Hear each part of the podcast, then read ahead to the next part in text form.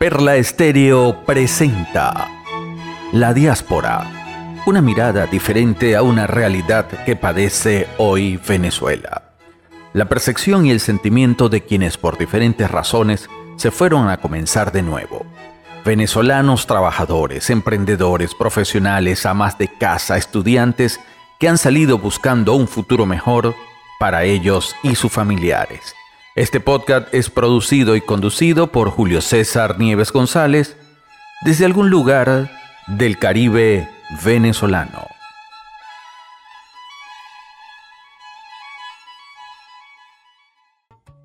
Este episodio es presentado por My Food Bar, catering especializado en la reinterpretación de la cocina venezolana y española, y Candela Restaurant un lugar mágico para conectarse con los sabores de Latinoamérica. ¿Qué tal? ¿Cómo están? Bienvenidos a este nuevo episodio. En esta oportunidad voy a conversar con una mujer que se define de la siguiente manera. Hasta el momento mi vida ha sido convencional, como la de cualquier mujer de mi edad. El mundo exterior siempre me ha visto como una mujer de carácter y mucha fortaleza. Me definen como una mujer sin miedos, pero dice que tiene muchos. También es una mujer de una sensibilidad extrema, es valiente, muy íntima, positiva, con mucha fortaleza e intuición bastante desarrollada. Características que atribuye a que ha vivido las distintas etapas de su vida a plenitud y a su tiempo, permitiéndole madurar con criterio. Se caracteriza por hacer las cosas bien y todo lo que empieza lo termina lo que la hace estar enfocada la mayoría del tiempo. Dice que es un reto constante porque también es dispersa. Sus íntimos la llaman Dory, como la pececita de la historia de Nemo. Ella es autora del libro Lo tienes todo y toca fondo, libro que la convierte hoy en mujer, escritora, madre, divorciada. En ese orden, aunque no sea el cronológico de sus roles, este es su perfil, su esencia. Mi invitada es María Enriqueta Cruz Ortega, Quequeta, como le dicen cariñosamente. Quequeta, ¿cómo estás? Gracias por haber aceptado la invitación.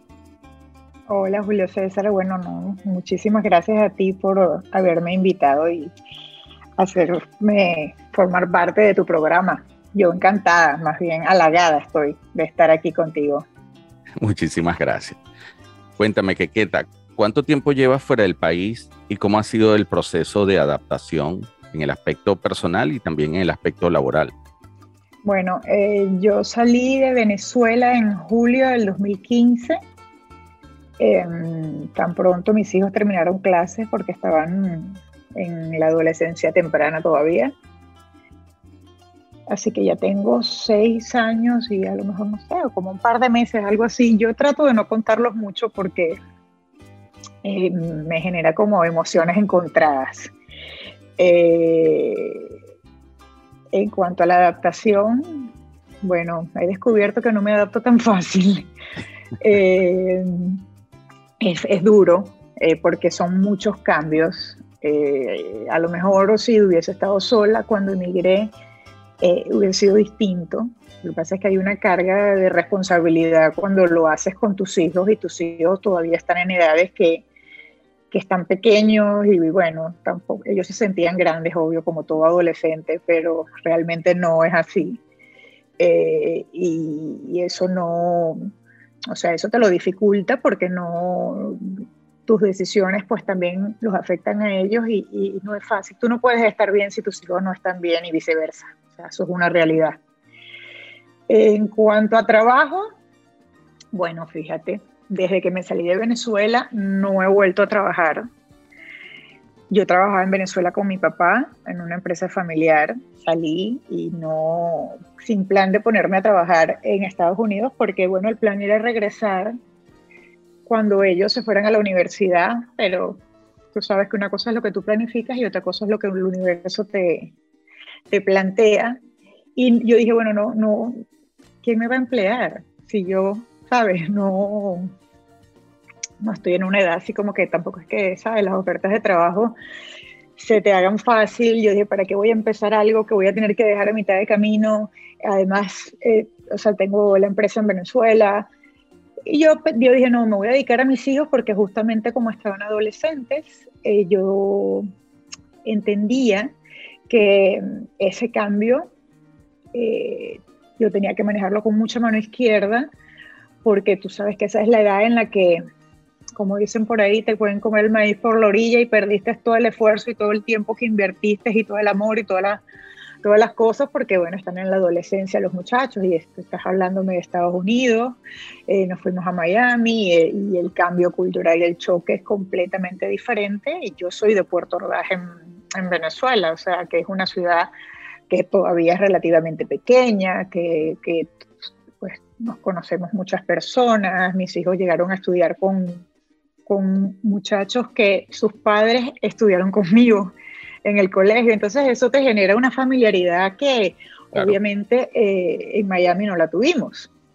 Entonces, no, laboralmente nada, yo siempre decía, ay, qué rico no trabajar. Esas amigas mías que las mantienen, ay, qué envidia.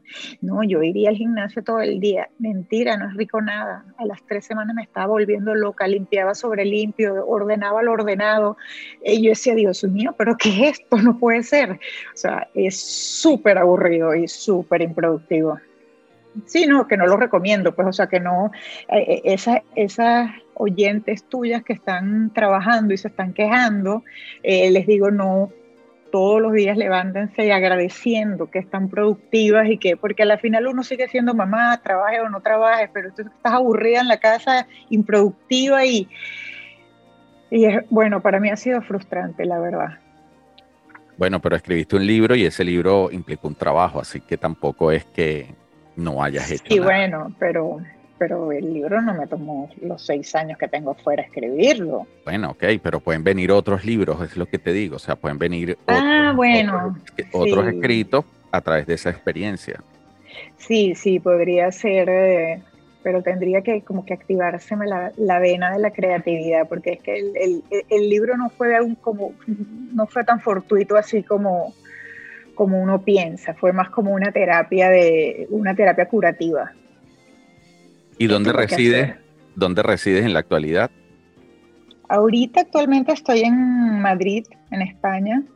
Eh, me vine hace un año, sí, un año y piquito. Yo llegué aquí el, en, el 15 de mayo del año pasado, en plena pandemia y pleno confinamiento. Eh, y bueno, estoy aquí desde entonces. mis hijos están aquí los dos también. Eh, en sus respectivas universidades cada uno. Entonces, bueno, por eso me vine para acá, porque yo intenté sacarme una visa nueva en, en Estados Unidos, pero me la negaron y entonces dije, bueno, nada, no me vengo para acá, para España, porque tengo la doble nacionalidad, porque mi papá es español. Y además mis hijos estaban acá. Entonces dije, bueno, mientras tanto, o mientras decido eh, qué hago, eh, me voy a España y bueno, y aquí estoy. Perfecto. Entonces, ¿estás contenta o satisfecha con esa decisión que tomaste de emigrar, quiero decir? A ver, cuando me fui a Venezuela, dices tú. Sí. Eh, me fui de Venezuela. bueno, fíjate que yo, por una parte sí, eh, porque realmente yo no, yo no quería que mis hijos crecieran en, en ninguna parte donde la inseguridad premiara, pues obviamente, porque yo soy medio mamá gallina. O sea, esos son mis pollitos, aunque ya estén grandísimos, son mis pollitos. Entonces, eh, yo quería que tuvieran una juventud sana, o sea, ¿sabes? Que, pudieran salir, que se pudieran divertir, que se pudieran distraer, además que los dos son más bien portados que el carrizo y son súper buenos muchachos, entonces tú decirles, no, mira, no vas a ir para la fiesta porque, porque es lejos, porque es muy tarde, porque, porque hay mucha inseguridad, porque, o sea, no me parece para nada justo. Eh, yo quería pues ofrecerles una vida como la que yo tuve en mi Venezuela en mis años mozos. En aquella Venezuela que ya no existe. En aquella Venezuela que, que sí, que ya no existe. En la que crecimos, exactamente. en la que crecimos, eh, yo, yo, pues obviamente uno quiere que los hijos a uno lo superen y que tengan mejores oportunidades y que, y que lleguen mucho más lejos, entonces tuve que irme. En el momento que yo estaba tomando esa decisión, mi plan era originalmente haberme venido para Madrid, o sea, para acá, para España, pues, porque no quería estar yo lidiando con visas ni con nada de eso. Pero eh, mi papá, yo soy hija única, entonces mis papás, eh, conchale hija, pero te vas a ir a España con seis horas de diferencia, imagínate tú y ese avión, eso es un montón de horas para viajar, no sé qué, y nosotros que tenemos que hacer además el, el, ¿sabes? el tramo nacional pues de Puerto Ordaz a Maiquetía y luego Maiquetía, Madrid. Eh, en cambio, si tú te vas a Miami, mira, es la misma zona horaria, estamos a tres horitas, y, y Estados Unidos es el país de las oportunidades para los jóvenes, para los chamos. Y bueno, claro, como te dije originalmente, yo, mi, mi, plan era devolverme a Venezuela, este, no, no quedarme en Estados Unidos, pues yo lo que quería era sacarlos a ellos. Entonces, le hice caso y me fui para Miami.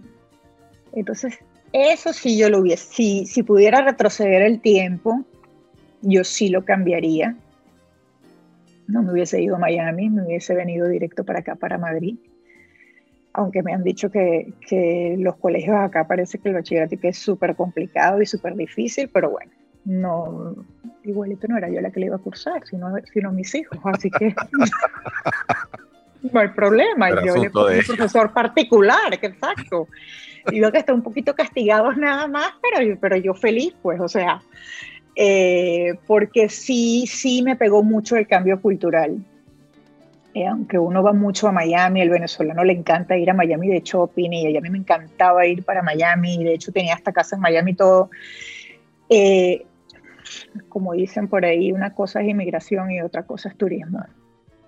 Entonces sí es una, es una cultura para mí, hablando a nivel personal, complicada. Es muy distinto, no, no sé, es como muy, es muy ajena a mí, a lo que yo estoy acostumbrada, yo soy muy familiar, a lo mejor también mi papá es español, entonces claro, tengo como que un 50% de influencia ya en parte de, mi, de mis raíces, porque porque mi papá es español eh, y, toda la familia de mi papá es española, casados con españoles, o sea, el, el, único que traicionó a la familia fue él que se casó con una venezolana.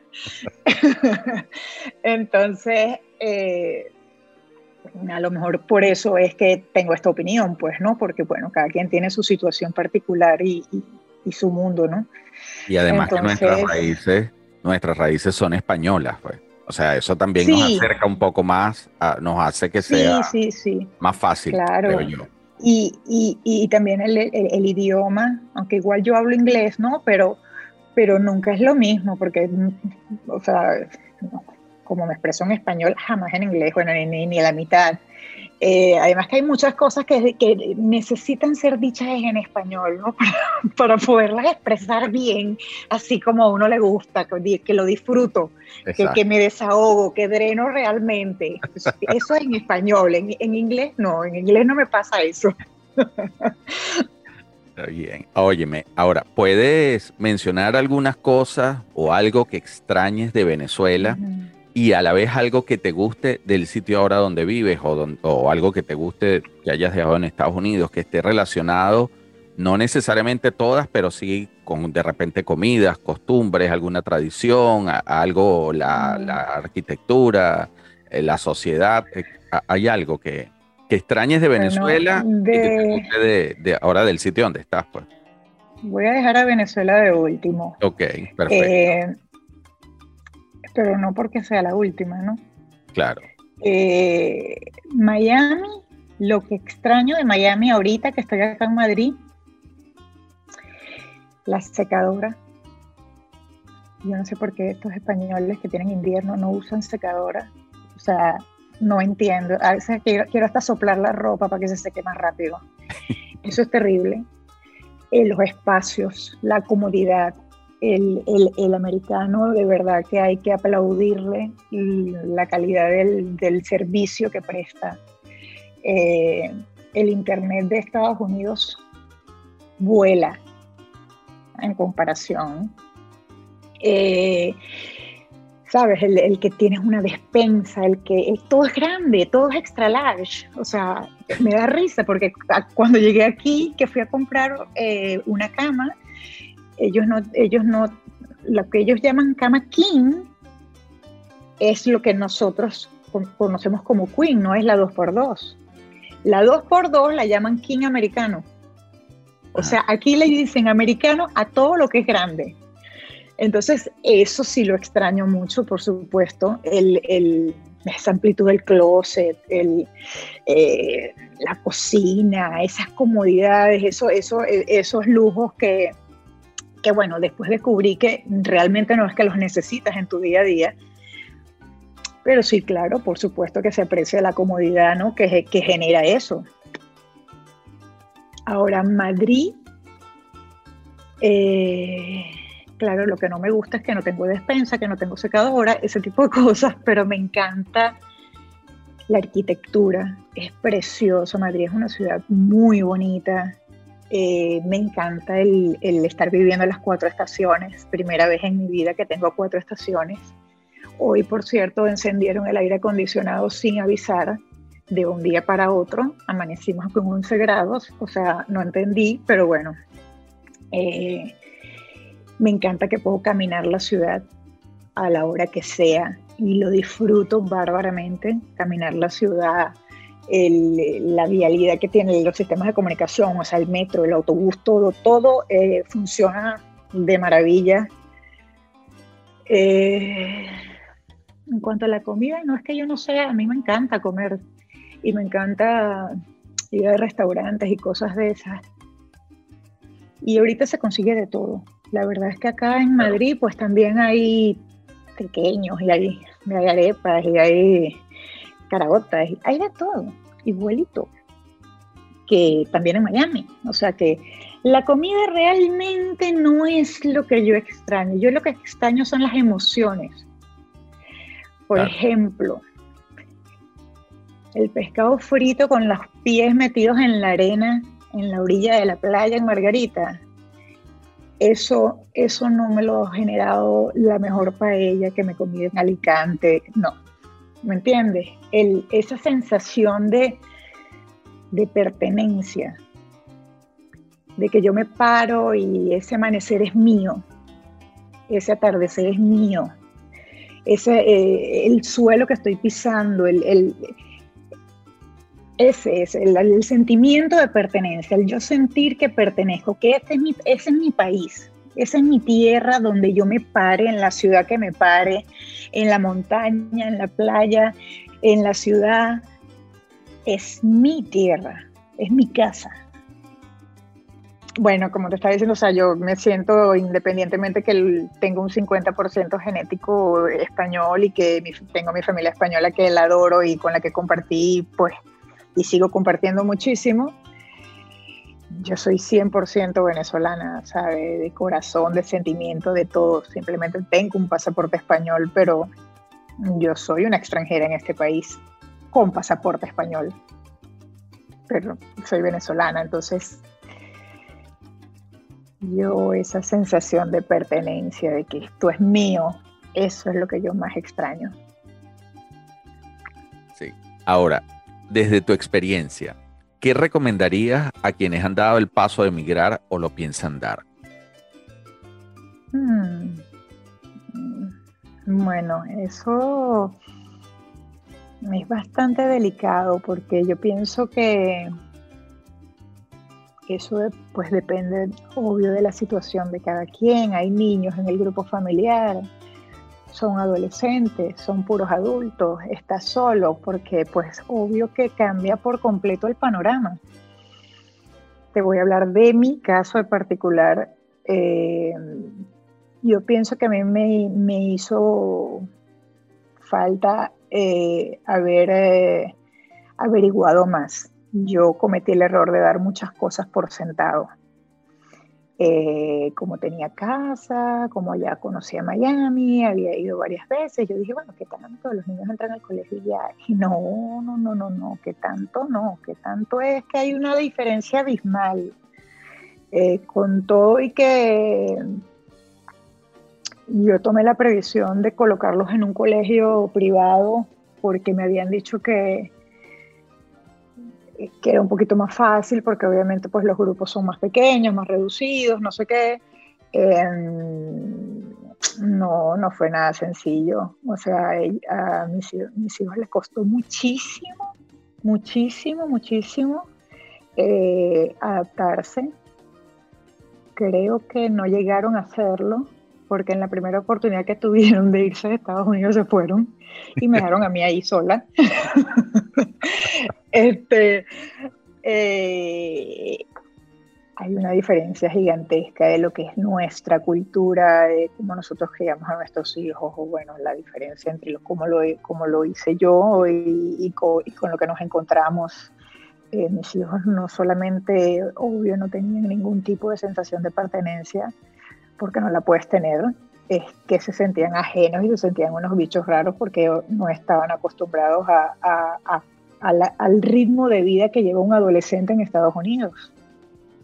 Entonces, eh, allá lo normal, lo común, es lo que para ellos estaba fuera de lugar y mal hecho en Venezuela o sea, o por lo menos en nuestro hogar. No voy a hablar de Venezuela, no, quiero generalizar, sino hablando de nuestro núcleo familiar, de, lo que son los valores y, la, y, y el cómo nosotros, ¿sabes? Nos vivimos nuestro día a día, pues, o sea, cuáles son las reglas del juego de nuestra casa. Entiendo que todas las casas son diferentes, independientemente que estén todas en Venezuela o todas en Estados Unidos o todas en España, cada familia tiene su, sus cosas, pues. Eh, y yo esas cosas las di por sentado. Eh, también lo que te comenté anteriormente, eh, yo recomendaría muchísimo, porque es que es súper importante, que la cabeza de la familia esté contento donde está, esté seguro que a donde se está yendo es donde más le conviene a la cabeza de la familia. Porque es que si yo no estoy bien, nadie puede estar bien. Porque la cabeza soy yo. Entonces, si yo cogeo, todos van a cojear. Y ese fue mi error. Yo no escuché mi intuición y me fui a Miami yo sé que mi, el consejo me lo dieron desde el fondo del corazón y con todo el amor del mundo. Eh, pero yo sabía, o sea, ahí en, lo más profundo, yo sabía que no era ese mi lugar. Y obviamente, tal vez mi, o sea, mi dificultad de adaptarme a Estados Unidos, a la cultura y a todo eso, eh, de alguna manera se la transmití a mis hijos. Entonces también les impidió a ellos, porque, porque bueno, porque igual estás, con una mamá que no está feliz, que no está contenta donde está, que no se siente que pertenece, y bueno, y si mi mami no se, no, no se siente que pertenece y mi mami no está feliz, yo tampoco puedo estar feliz, porque, porque si mi mamá no cabe aquí, yo tampoco. O sea, es normal. Claro. Entonces, yo, yo sí, yo recomendaría eso, que, que escuchen su, lo que el corazón les dice. Porque pues ya también tienes la oportunidad de que vas a empezar de nuevo, ¿no? Entonces, pues, pues empieza de nuevo, no donde naciste, donde tocó sin que te preguntaran, sino pues donde tú escojas, ¿no? Eh, eh, trata de verle ese lado positivo a la situación que se te está presentando. Y, y por supuesto, hay que ponerse en modo flojito y cooperando, porque vienen cambios duros y hay que bajarle tres a la tolerancia, hay que, eh, hay que tratar de, de, uno fortalecerse mucho emocionalmente, porque, porque es que son cambios duros y, y cuando eres cabeza de familia, pues también son parte de tu responsabilidad los cambios que están ocurriendo en en tus hijos o en tu pareja, si la tienes. Eh, ¿Qué otra cosa? Sí, por ejemplo, mm, yo escogería muy bien con quién me relaciono, porque yo creo que eso también es, es primordial, es bastante importante. El, con quién andas es, es, una de las cosas que te puede ayudar a adaptarte o alcanzar la estabilidad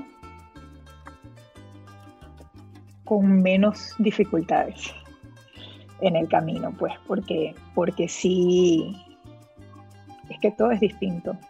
Claro. todo es distinto. Así es. Quequeta, ¿piensas en algún momento regresar al país y qué condiciones consideras que serían las más adecuadas o las óptimas para ese regreso? Julio, la verdad es que las condiciones óptimas, eh, aunque se presentaran y la situación cambiara, no sé, el ritmo de los acontecimientos diera un, vuelco bien merecido, eh, eh, creo que no ocurriría que yo regresase al país, a menos que fuese de visita, ¿sabes? A comerme mi pescadito ahí en la orilla de la playa con los pies metidos en la arena. Tú me entiendes. Este, pero yo creo que no me volvería a mudar para Venezuela, pero es porque yo estoy agotada de cambios, estoy agotada de readaptarme. O sea, yo, yo tengo 50 años, yo quiero estar tranquila, yo quiero ya que yo estoy en este sitio y entonces aquí me quedé. O sea, yo no, yo no, yo no puedo estar empezando de nuevo eh, a cada rato y yo creo que si yo, o sea, la Venezuela que yo me voy a encontrar en esas circunstancias idóneas no es la que yo dejé. Claro aunque sé que, porque yo sé que nuestra gente es maravillosa y, siempre nos van a recibir con los brazos abiertos y siempre, sabes, enseguida como que es como cuando tienes, no sé, 20 años que no ves a un amigo y lo ves y pasan dos horas hablando y es como que si lo hubieras visto ayer, ¿entiendes? Yo sé que eso va a suceder. Eh, igual voy a tener que adaptarme porque, porque no es la misma Venezuela. ¿Entiendes? Que, que, yo dejé y estoy, estoy segura de que no es así porque, porque mis padres siguen allá y, y, bueno, pues me lo cuentan, ¿no? O sea, y, y, además, o sea, lo, lo, lo, puedes ver claramente, o sea, entonces no... No es la misma Venezuela ni siquiera de los que se fueron ayer, ¿sabes? O sea, para ponernos seis años, sino hace 15 días, 20 días, un mes, sí, los que se fueron en enero, ya esa Venezuela no existe. O sea, Exacto. Sí, que yo creo que la, es la conciencia colectiva también, ¿no? Que ha cambiado muchísimo, entonces, no sé. Exactamente. Ahora, ¿cuál consideras que es el aprendizaje más importante que has obtenido hasta el momento en todo este proceso de migración? El aprendizaje más importante.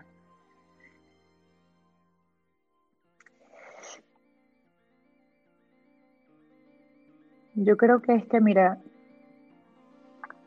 el universo es así como que, bueno, yo llamo, yo hablo de universo porque yo no soy una persona religiosa, yo soy espiritual, entonces yo no, yo no digo Dios, sino que yo digo universo y, y pues en el universo cabemos todos. Eh, yo pienso que el, aprendizaje más fuerte es que el, el, universo es, es, es, como el COVID, es caprichosísimo una cosa es lo que tú planificas, una cosa es lo que tú crees que, es más conveniente y otra cosa es lo que el universo, sabes, te dice. A veces lo que planificas coincide con lo que el universo quiere, pero otras veces no y te manda tú, sabes, tu, tu bufetón de realidad. Y te dice, no, mami, no, no, es que no es por ahí porque por aquí vas a aprender más. Entonces, eh, es como el COVID, ahorita que hay tanta gente que, que, se han vacunado y es que igualito se enfermaron, igualito están hospitalizados. Y digo, pero bueno, qué enfermedad tan caprichosa, ¿cómo es esto? Esto no era nada más que a la, gente de la tercera edad y ahora resulta que está llevándose un gentío. Yo pienso que el universo es igual, que o sea, uno obviamente hay que poner de su parte, obviamente hay que hacer el trabajo, hay que hacer la labor,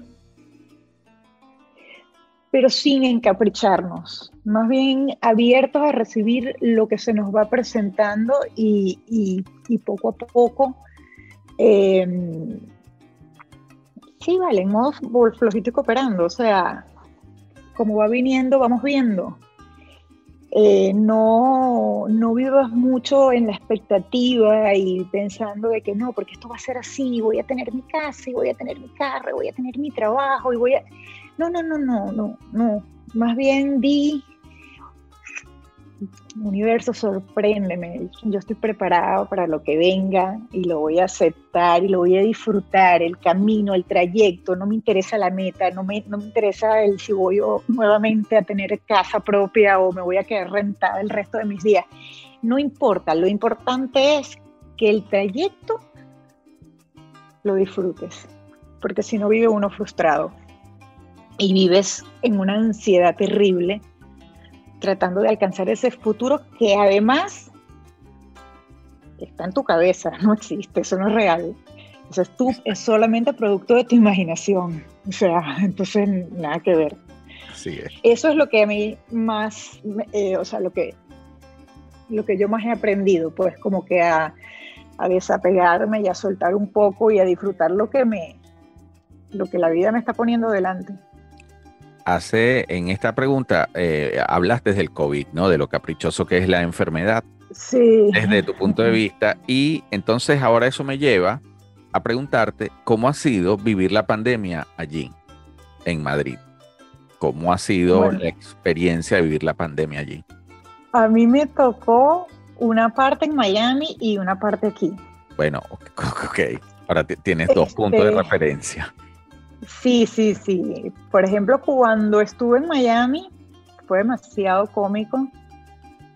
Eh, lo que me tocó, pues, que yo digo, bueno, ahí, ahí es como, como me mencionó una vez una amiga, no, que, que aquí estamos todos, todos estamos bajo esta misma tormenta que se llama COVID. Lo que pasa es que cada quien está en su embarcación.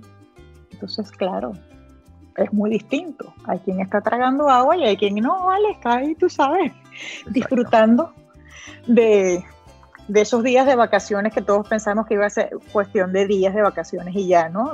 los tomamos como unas vacaciones para, para no, no, no traumarnos tanto, porque obviamente lo que estaba sucediendo en Europa, toda esta locura que estaba sucediendo acá en Estados Unidos no había llegado. Eh, entonces nosotros lo veíamos más como que una, era una noticia ajena, ¿no? A nosotros. Eh, independientemente de que, de que estábamos también en confinamiento, ¿no?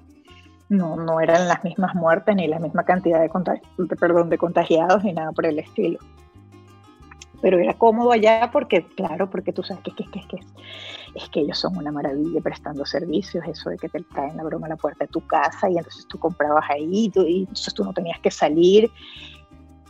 Y a mí que no me gusta hacer mercado.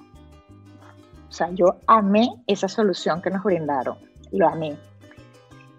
Lo único que pasó fue que, bueno, locura es que mis padres me habían ido a visitar porque yo me venía para acá, para España, por, porque, bueno, porque venía a visitar a mi hijo, no sé qué y tal, y porque yo iba a esperar la respuesta de esta visa que estaba solicitando y el abogado me había dicho, no, tú puedes esperar fuera si quieres, no necesariamente tienes que estar acá.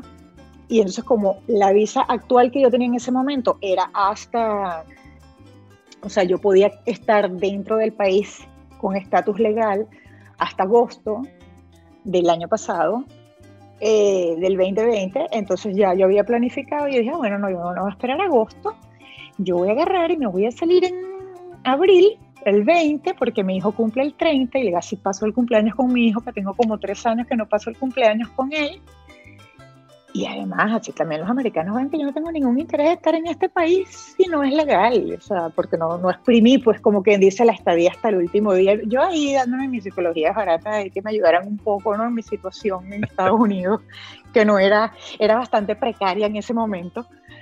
Entonces, claro, pero es lo que te digo, no, una cosa fue lo que yo planifiqué, mi pasajito y mi cuestión, y otra cosa fue lo que resultó Entonces mis padres fueron para, para Miami porque dijeron, no, no, no, deja que te veamos, no sé qué tal, que vamos y te vemos y, y compartimos contigo y bueno, y ya después tú te vas para España, pues que no sé qué, qué tal. Y, y yo, cúnchale, papi, pero lo que pasa es que tú sabes que yo tengo una prima que la amo y la adoro. Bueno, ella es hija de mi prima. Pero claro, es que saca risa como, como que fuera mía, porque, porque yo la vi en pañales, pues, y entonces ya ella es toda una profesional preciosa, que yo estoy orgullosísima de ella, y está casada y tiene un bebé, que yo soy la madrina.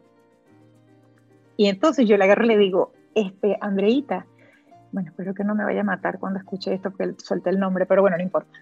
Este, eh, Andreita, ahora, porque tú no te vienes más bien para acá, para mi casa, así me la cuidas, ¿no? Porque yo no, yo no creo que yo regrese antes de diciembre.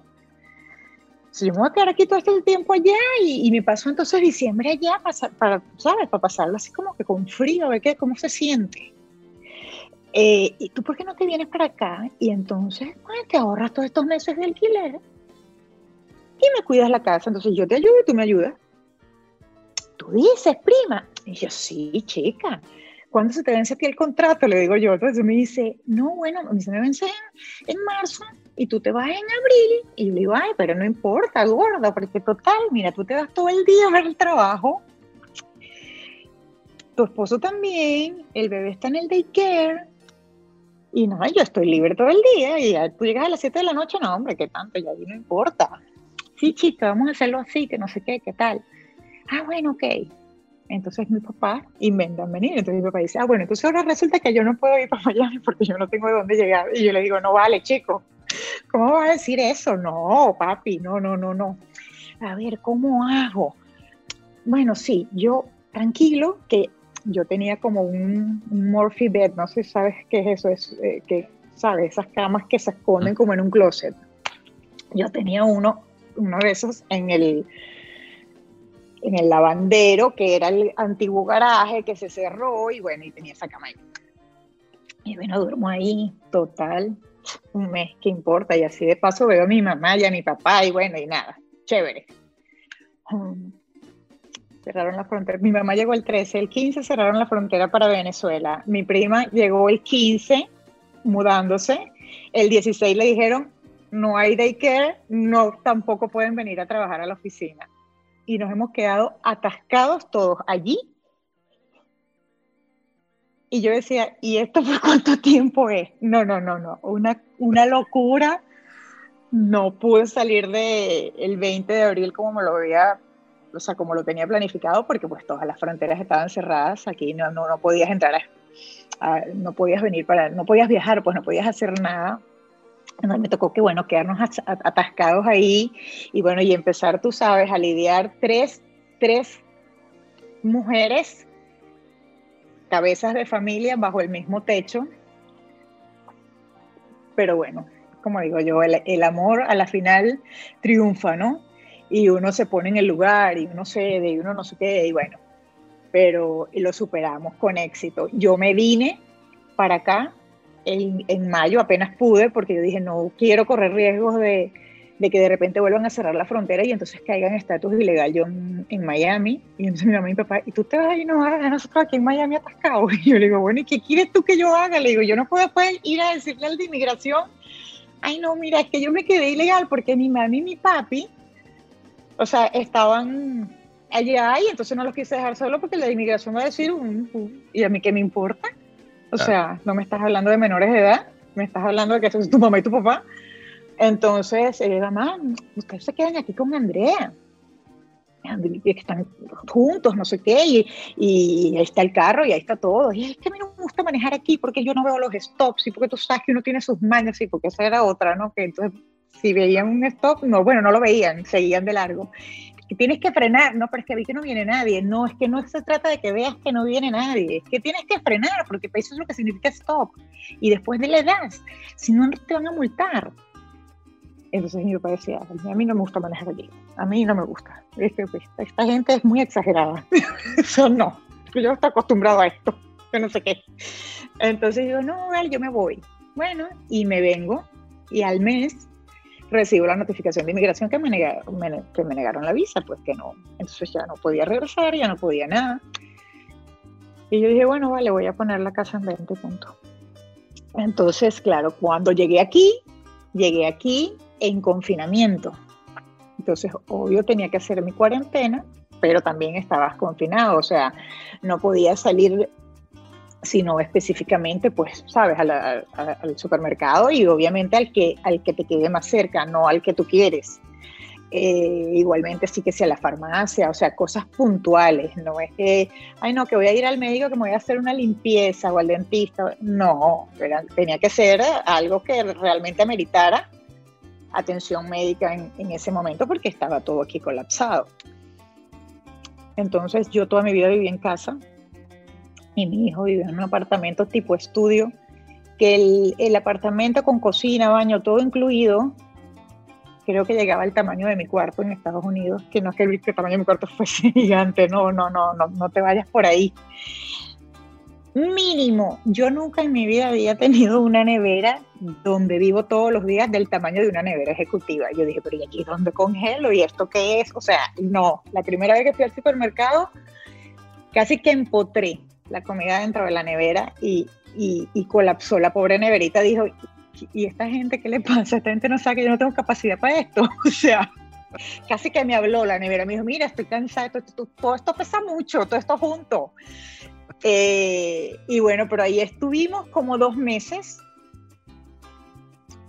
durmiendo en la misma cama con ay no, es demasiado, demasiado simpático, pero yo me estaba volviendo loca porque no tenía jardín, no tenía, ¿sabes? Estaba en un apartamento y como le Dios mío, pero cómo hace falta un verde, una gramita, una cosa.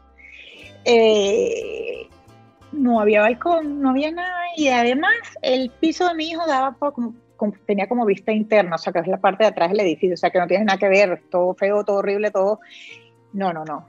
Fue, fue bien, bien, bien difícil y con la preocupación que mi hija no estaba en Madrid y estaba solita, confinada, y entonces, claro, cuando yo me enteré, o sea, cuando yo sentí lo que es el confinamiento, este, y con, ¿sabes? Solamente mi hijo, o sea, con tan poquitas personas, que yo dije, wow, y mi pobre placa está ahí solita no, esto, esto, es terrible, esa niña se tiene que venir conmigo lo antes posible, porque claro, yo estaba súper distraída allá en Miami porque tenía a mi mamá, tenía a mi papá, tenía a mi prima, tenía el bebé, que tú sabes que los bebés hacen gracias y hacen cosas.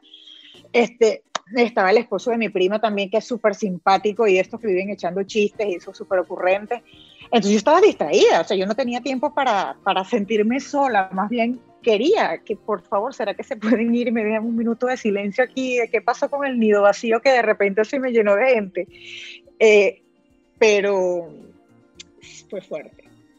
De hecho, yo iba a buscar a mi hija eh, para ayudarla a mudarse y cuando me dijeron que tenía que hacer confinamiento allá, le dije, no, tú eres grande, haz tu maleta, ve a ver cómo haces y te devuelves porque yo no puedo estar confinada nuevamente es demasiado para mí.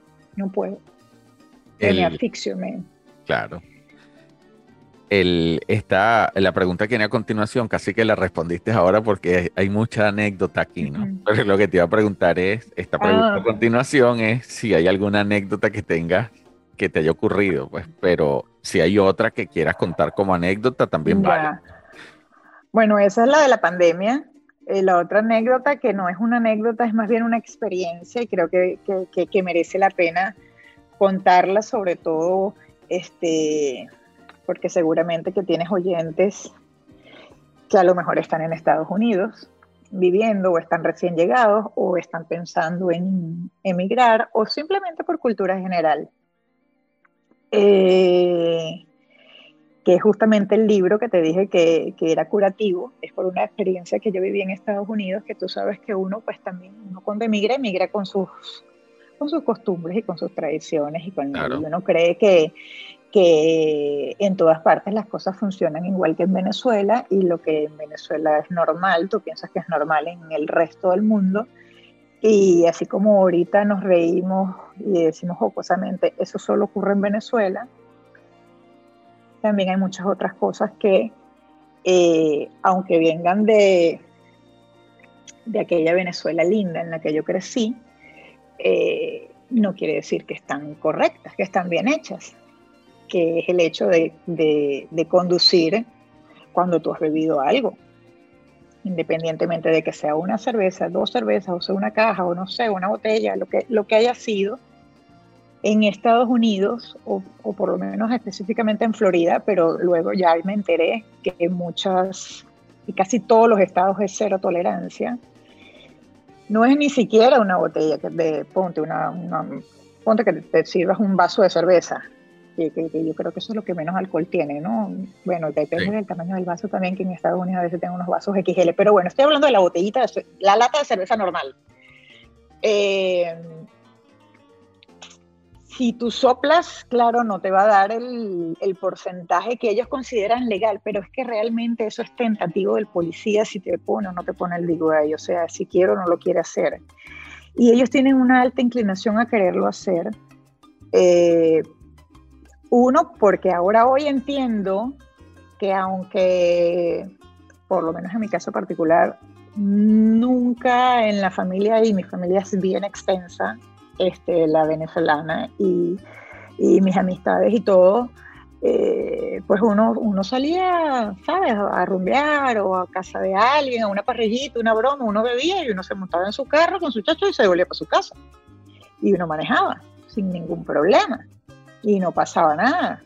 Eh, inclusive hasta si te paraba un policía, bueno, pues eso obviamente no fue a esta edad, ¿no? O sea, no fue ya yo claro, claro. y esto, no, sino cuando estaba en mi época universitaria que a uno lo paraban, no sé qué tal, y entonces venía a lo mejor, ¿sabes? Un par de tragos dentro del carro y hasta le ofrecías al policía y el policía te lo agarraba y nada, eh, no, aquí no hay multa y aquí no hay nada.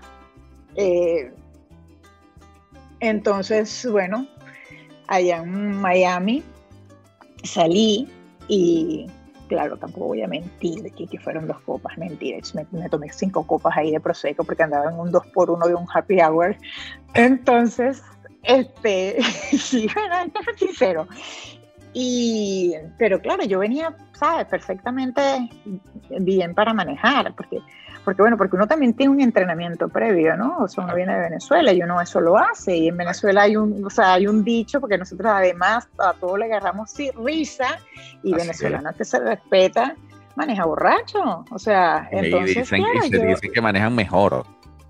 Sí, sí, ahí está el que dice que maneja mejor, que ya hoy, por supuesto, a mí ese, ese, ese dicho no lo uso, ese dicho no lo aplico, no me subo a ningún vehículo con alguien que haya bebido, porque ahora sí sé con conocimiento de causa, no solamente el, problema en el que me metí, sino que realmente es una irresponsabilidad, pero, pues, o sea, realmente sí pierdes eh, mucho estímulo, acción, reacción, pierdes capacidad visual, este, según lo que has bebido y todo eso, pues, ¿no? Ya médicamente comprobado y todo, porque pues obvio, me, me paró un policía, estaba saliendo yo del sitio y el tipo me paró, porque me paró.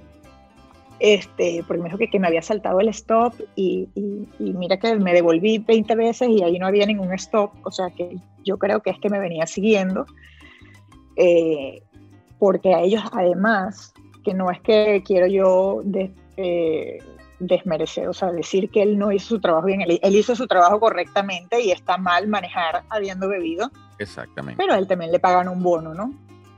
Ah, ok. Entonces, claro, es, bien difícil que él no te vaya a querer poner el DUI. Entonces, bueno, me paró, me hizo las pruebas, por supuesto que las, las raspé todas. Y me pusieron el DUI. Entonces, yo, que en mi vida había tenido ningún tipo de contacto ni con policía, ni con esposas, ni con nada, ni con abogados, sino cuando me divorcié, terminé esposada con mi carro este, que me lo remolcaron me metieron presa, quedé con un récord criminal. Cuando una de mis amigas, que gracias a Dios se dio cuenta, se apiadó de mí y fue al, a la cárcel, pues no sé qué tal, pagó la fianza eh, para que me dejaran salir, pero obviamente todo este proceso no dura menos de 12 horas porque ellos lo hacen adrede también, para que tú como que, ¿sabes? Exacto. Entonces yo terminé detenida en una cárcel con un montón de delincuentes a mi alrededor que, que yo pensaba que esa gente así solamente habían era en las películas, porque yo nunca había visto gente así en persona, o sea, jamás, nunca, aterrada. Eh, me pusieron el traje naranja y todo, o sea, fue, es la peor experiencia que yo he tenido en mi vida, no se lo recomiendo a nadie me quitaron teléfono, me quitaron todo, todo, todo, todo, todo. Yo no sabía qué hora era, yo no sabía si era de día o si era de noche, yo no sabía cuánto tiempo había pasado. Em, y cuando por fin me dicen, me llaman y que puedo salir, que no sé qué, que me entregan mi celular, cuando enciendo el celular ya tenía ahí el email con la cancelación de mi visa. O sea que me quedé sin visa, con un récord criminal, porque claro, al tener el récord criminal, eh, no tienes derecho a visa, por supuesto, sin estarle dando visa criminales, nadie. Eh, es un poco exagerado realmente es un sistema, pero es un poco exagerado porque alguien que detengan por beber no es un criminal, quizá un infractor, pero no un criminal, ¿no? Claro, no es un Claro, pero es su sistema, pero es... Ellos, exacto, eh, ellos no te están preguntando primero si estás de acuerdo o no. Porque además estás en su país, pues, punto. Claro, eh, no, es que ellos insisten que si tú hubieses, o sea, si hubiese ocurrido el accidente, ellos ni siquiera lo consideran un accidente, es una tragedia porque tú tomaste la decisión de conducir habiendo bebido. ¿Entiendes? Entonces esa fue, esa, esa, esa es mi anécdota y mi experiencia de vida, estoy segura que más fuerte en esta vida en que me llamo María Enriqueta Cruz Ortega. Eh, y creo que mis generaciones también la van a, lo van a, van a contar eh, esta experiencia como algo que, que, marcó un antes y un después, definitivamente, pues porque eh, prefiero, prefiero volver a vivir la pandemia y el, y, el confinamiento, si me preguntas la verdad, no, no, pues, cuando comparo, no está tan malo la, la pandemia, de hecho todavía estoy sufriendo secuelas. No sé si la, si la renovación de la visa, o sea, si la, si la visa que solicité me la negaron por el hecho del COVID. Este, sabes que como que nada está dando visa aquí a nadie. O, por si esto repercutió, exacto, si esto repercutió. Ahora en la semana que viene tengo que llamar al abogado. Esto, esto ocurrió el 5 de octubre del 2018. Mira todo el, el tiempo. Este, yo tengo que llamar al abogado porque le pedí que mm, están solicitando borrarme el récord criminal. Pues yo no puedo andar por la vida ahí con un récord criminal, ¿qué es eso?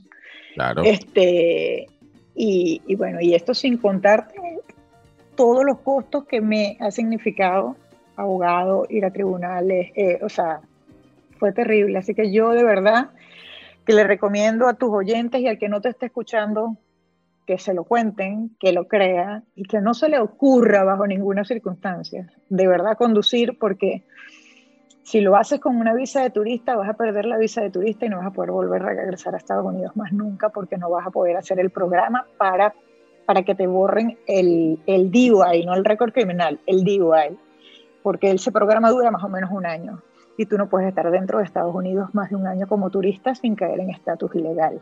Así es. Entonces, este, es mejor contratar un Uber. Uy, y muchísimo más barato. Baratísimo. Así te cuesta 100 dólares la carrera. Así es, claro, por supuesto, después de todo esto. Oye, eh, es una, una anécdota que sí, es una experiencia además muy, interesante, aleccionadora y de ahí, pero bueno, hay algo positivo detrás de todo esto, pues que te, sí, sí. te hizo escribir un libro que además sirve de lección, o sea, que sirve de, no de lección, pero sirve de, no digamos de lección, porque tampoco eh, para otros eso quizás no sea así, pero sirve como experiencia para que alguien no, o sea, no se tome tan a la ligera ciertas y determinadas cosas que se ven, ¿no? Exactamente. Y, que tenga un poco... Entonces, bueno, es, interesante. Estamos llegando ya al final de la entrevista. Y la última pregunta es si hay alguna canción que los conecte con el país con Venezuela. ¿Hay alguna canción que particularmente te conecte con Venezuela? Bueno, mira, hay una que ya me lo estás preguntando y ya se me está aguando la nariz y yo no sé por qué esa condenada canción, mira, ya se me quedó la voz y todo. Yo te voy a decir seguro cuál es. Eh, es además algo que ocurre con casi todos quienes están afuera. Es que no la, es que no puedo. Es, que es súper, súper fuerte. Y cuando la escucho, es más, cuando mandan esos, esos WhatsApp, esas cadenas, esas bromas que utilizan esa canción, lo quito porque es que entonces ya me queda la nostalgia. Y, y pues siento aún más esa ausencia de pertenencia. El tema es Venezuela. Porque no estoy allá. el tema es Venezuela. Sí, sí.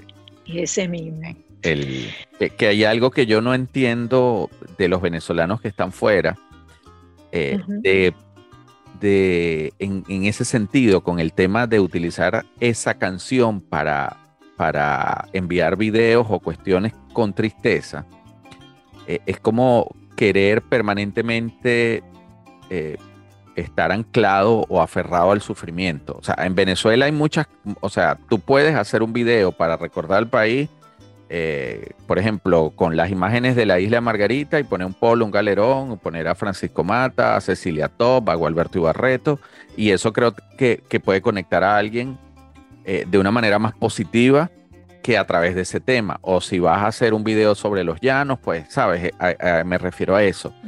Pero veo que hay una, hay una, una tendencia a, es como que a meterse un puñal en el pecho eh, sí, a meter, el, a meter el dedo en la llaga. Exacto, que, creo que no es, que, no es... No es nada sano. No es sano, exactamente. No es nada sano. ¿Qué, qué tal? Porque no te ayuda. No te ayuda en el proceso porque es un proceso. Exacto, de todo lo contrario. Así es. Ha sido un verdadero placer, un honor compartir contigo esta mañana. Este, ha sido una entrevista muy chévere, muy bonita muy interesante además. Estoy agradecido porque hayas aceptado la invitación. Y bueno, ya hemos llegado al final y si tienes algo que decir para finalizar, pues... Bueno, antes que nada, obviamente darte las gracias porque pues si tú lo has disfrutado, yo muchísimo más. Eh, siempre sirve de terapia, siempre es rico uno hablar con un venezolano y sobre todo que esté allá. Eh, y, bueno, y compartir con alguien, ¿sabes? Tus, tus, tus cosas, tu, abrir, abrir tu corazón a alguien y, hablar de, de tus sentimientos, de tus experiencias, de lo que tú has vivido, de eh, las cosas que te has equivocado, eh, cómo las trataste de corregir. Eh, tú sabes, hablar, hablar de tus tropiezos y de tus cosas porque... De eso se trata. Sí, más bien yo pues encantada de que me hayas invitado, estoy a la orden. Podemos hablar de otra cosa en otro programa también. Claro, por supuesto que sí, seguro que sí. Eh, lo disfruté mucho, bueno, y espero que, que la entrevista esta ayude a tus oyentes que, que están pensando en emigrar, a los que han emigrado, eh, y bueno, y los que igual están en Venezuela, bueno, que se hayan distraído y que, ¿sabes? Y que hayan disfrutado pues de, de este tiempo que compartimos, que no, sé ni cuánto tiempo llevamos ya en la entrevista, pero bueno, espero que lo disfruten y para mí fue un placer abrirles mi corazón y compartir con ustedes eh, lo que conversamos acá. Sí, muchísimas gracias, Quequeta, y de mi parte ha sido todo. Será hasta una próxima oportunidad cuando estaremos conversando con otro venezolano que está en la diáspora. Este episodio fue presentado por My Food Bar, catering especializado en la reinterpretación de la cocina venezolana y española, y Candela Restaurant, un lugar mágico para conectarse con los sabores de Latinoamérica.